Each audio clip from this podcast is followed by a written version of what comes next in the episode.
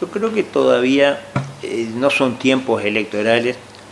Hay mucha gente muy angustiada, muy desesperada por la realidad que está viviendo. Yo creo que hoy plantearle temas electorales a dos años del, inicio del proceso electoral, yo creo que en cierta forma es como tomarle el pelo a la gente.